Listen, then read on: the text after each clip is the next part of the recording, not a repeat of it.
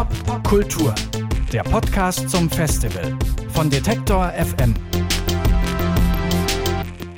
Den 26. August, den hatte sich die Detektor FM Redaktion mit mindestens drei Herzchen im Kalender markiert. Da planen wir nämlich immer so eine Art Klassenfahrt zum Popkulturfestival in Berlin.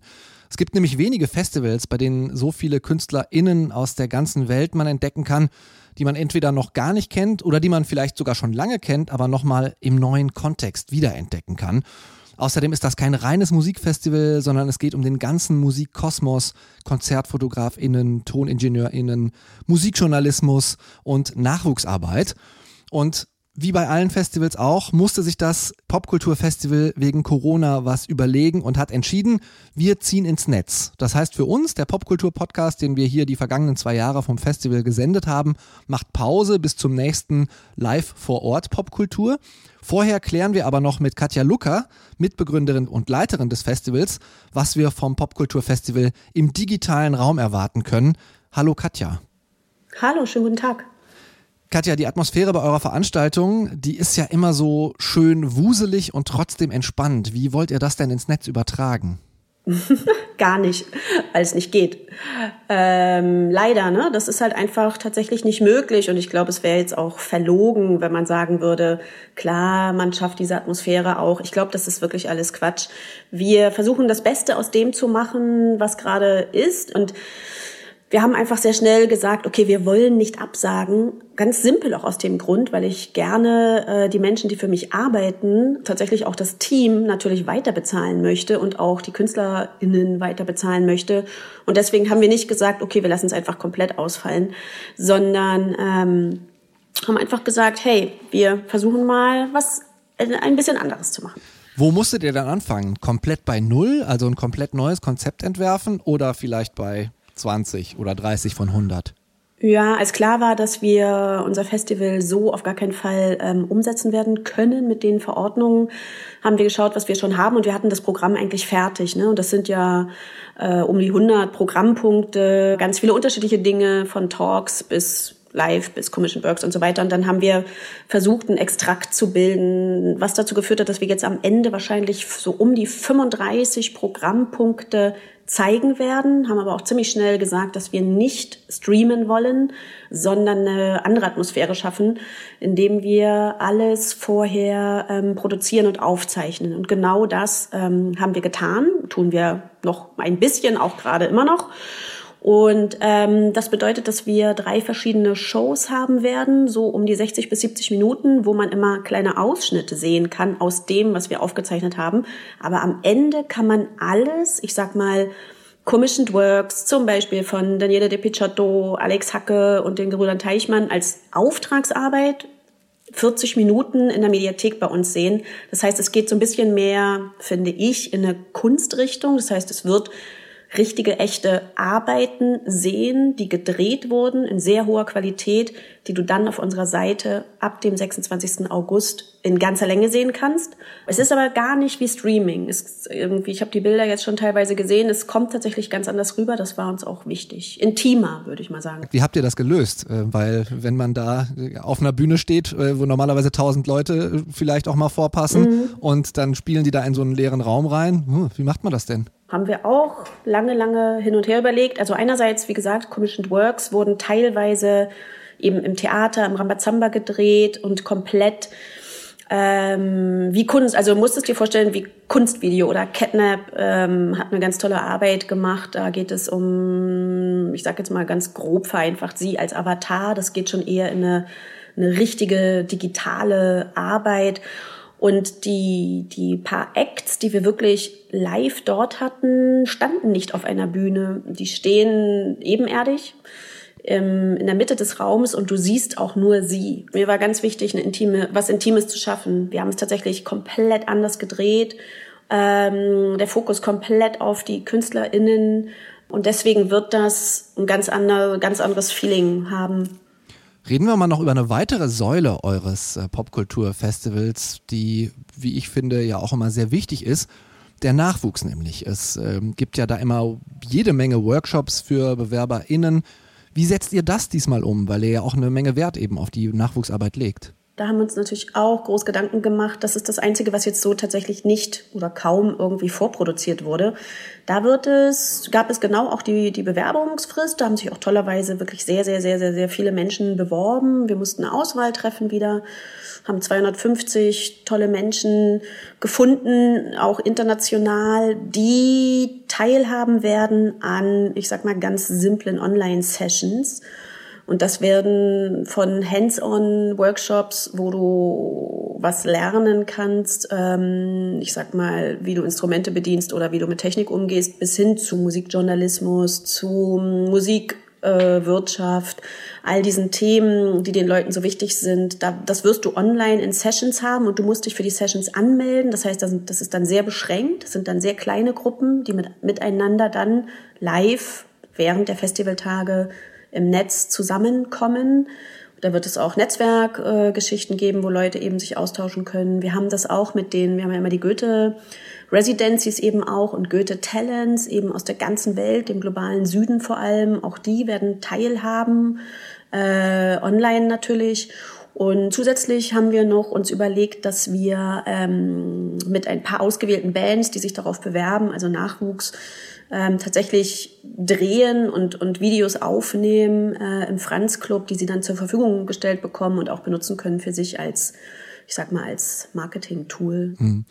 Auf Festivals, äh, da macht man sich ja gerne so einen Plan, wenn dann das Line-up draußen ist und dann ärgert man sich vielleicht zwischendurch auch mal, wenn es Kollisionen gibt, weil äh, KünstlerInnen, die man sehen wollte, gleichzeitig spielen. Wenigstens das eine Problem umgeht man ja damit, äh, was ihr da jetzt gerade macht. Was sind denn deine persönlichen Highlights? Was hättest du dir im äh, Line-Up ganz dick angestrichen und worauf freust du dich besonders? Ich muss ja gestehen, dass ich ja noch gar nicht alles gesehen habe. Mit den KünstlerInnen aus dem Ausland haben wir ja teilweise ähm, Digital Works vereinbart und die schicken uns gerade erst die Ergebnisse. Das heißt, ich kann hier nicht sagen, was es sein wird. Ähm, wir haben, werden was aus Accra, aus Ghana bekommen. Wir haben so unterschiedliche Dinge. Wir werden was aus Minsk bekommen. Das kann ich noch gar nicht einschätzen. Ich glaube aber, dass das sehr toll wird. Und ähm, ansonsten freue ich mich sehr auf ein Commissioned Work, äh, das ich auch noch nicht gesehen habe, von Preach aus Hamburg. Ich freue mich auf die, ich sag mal, die Songs von Mavi Phoenix, der aus Österreich ähm, mit seinem Team, seiner Crew äh, angereist ist und mit uns gedreht hat. Ähm, Nuga Eres wird ein Commissioned Work machen oder bereitet gerade eins vor. Dann nicht zu vergessen, Pamela Ovusobrenja, die auch schon mit uns letztes Jahr gearbeitet hat, hat einen Talk ähm, gemacht, aufgezeichnet ähm, zum Thema afrikanische Musik auf Festivals. Wir haben einen Talk gemacht zum Thema Kunst und Musik in Zeiten der Krise wo wir eine zusammen mit einer Psychologin habe ich gesehen, ne? Genau, wo wir eine Psychologin eingeladen haben, weil ich dachte, es wäre eigentlich interessant nochmal den Aspekt zu sehen, auch was macht das eigentlich mit KünstlerInnen, Menschen, Musikleuten, ähm, und das war tatsächlich auch interessant, ähm, wie sie darüber denkt, wie sie darüber geredet hat und hat das nochmal in so einen anderen Zusammenhang gebracht. Ähm, wir dachten, es wäre jetzt, wir brauchen jetzt nicht einen weiteren Talk darüber, wie, wie schrecklich gerade alles ist. Und deswegen geht er auch so ein bisschen in eine andere Richtung.